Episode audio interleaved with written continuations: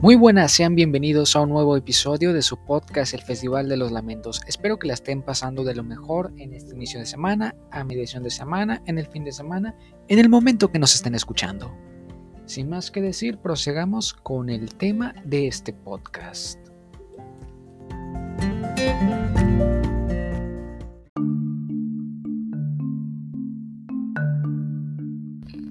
Muy bien, para esta ocasión me gustaría hacer memoria de lo que había hablado con Alfredo en el último podcast que grabamos juntos. Ese podcast había sido sobre la inteligencia artificial. Hablamos de que sí, si uno se adaptara a una inteligencia artificial, esto es básicamente convertirnos en cyborgs, sí, nos podría generar un vacío al saberlo todo, o es lo que intentamos pensar, que uno lo sabría todo gracias a la inteligencia artificial.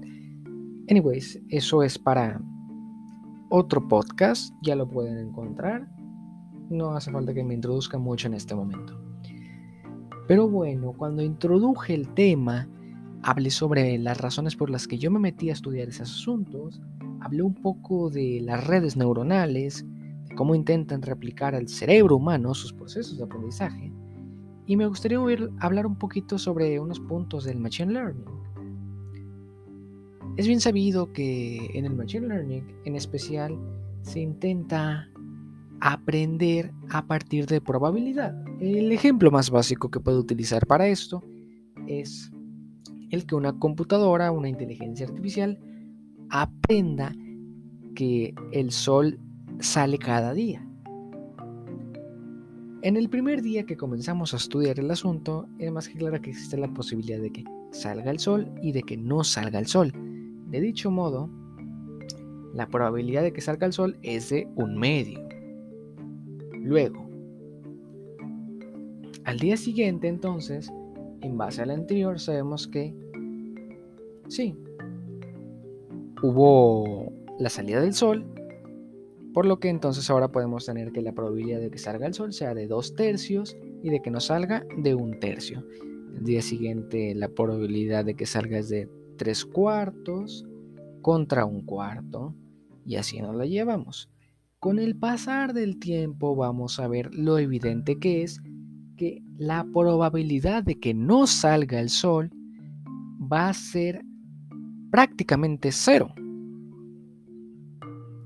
Es por ello que ya la computadora podría pensar que sí, siempre sale el sol. Pero ojo aquí, este ejemplo nos va a servir para todo lo que voy a plantear en este podcast, porque sí, les estoy diciendo que la probabilidad de que no salga el sol es prácticamente cero, pero no es lo mismo decir cero que decir prácticamente cero.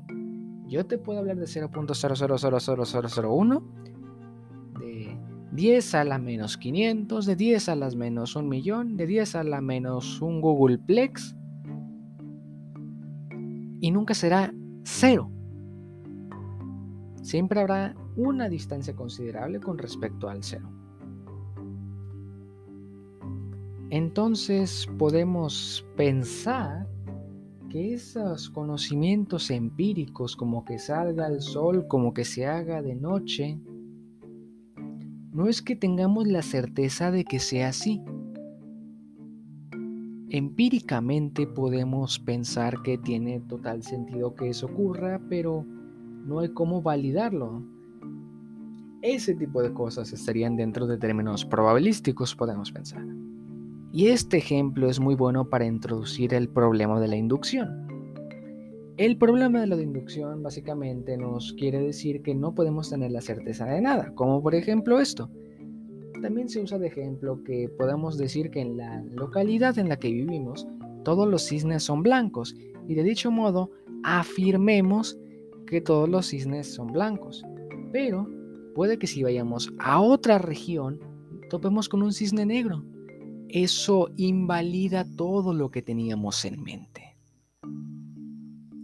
Y bueno, eso nos puede hacer pensar que de lo único que podemos tener certeza es de lo que es falso. O básicamente lo único que podemos hacer con total seguridad es descartar hipótesis. Por ejemplo, yo te puedo decir, los objetos no caen, pero en la práctica vemos que caen. Eso ya nos dice que es falso.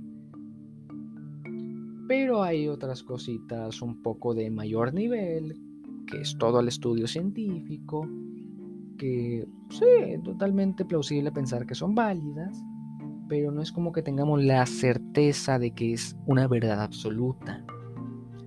Como bien diría un libro de la preparatoria, mal científico es aquel que te quiere hablar de verdades absolutas. Mucho de la razón de por qué he estudiado esto es porque me he interesado mucho por el estudio de las causalidades. De acuerdo con David Hume, no es como que los dos objetos per se puedan tener una relación. Todo ese proceso de relación causa y efecto, él lo entiende como meros procesos de la mente. Esto es, yo en la práctica veo, por ejemplo, que eso del sol que al inicio del día puede salir, pero no es como que haya una relación que el inicio del día implique que salga el sol. Simplemente en la práctica empíricamente se ve que se sigue en el tiempo, que cuando llega la hora de que por así se lo sea el día, salga el sol. Y es un planteamiento interesante porque el concepto por sí solo de causalidad no es más que nuestro intento de explicar las cosas, que en sí es la base del método científico. Ya he hablado en otras ocasiones de todo lo que yo entiendo por la ciencia, las teorías científicas, que ya lo planteé como los procesos que hay dentro de los juicios. Otro aporte que puedo hacer, siguiendo esa lógica, es hablar un poco del tomismo, de cómo aquí se habla en las cinco vías de causas jerárquicas, por así decirlo, de que como algo se sostiene de otro, por así decirlo, efecto físico, que es todo lo del acto y potencia, como por así decirlo, que una caja se encuentra arrastrándose porque previamente fue empujada, o que se encuentra en movimiento porque alguien la está empujando. Ahorita no les voy a hablar de a qué intentan llegar las cinco vías, porque eso puede ser un poco controvertido para algunos y no nos importa eso en este momento. En fin, podría hablar más del tema, pero sinceramente nos quedaríamos cortos y no quiero fastidiar con este podcast. Así que sin más que decir, terminamos por hoy. Hasta la próxima.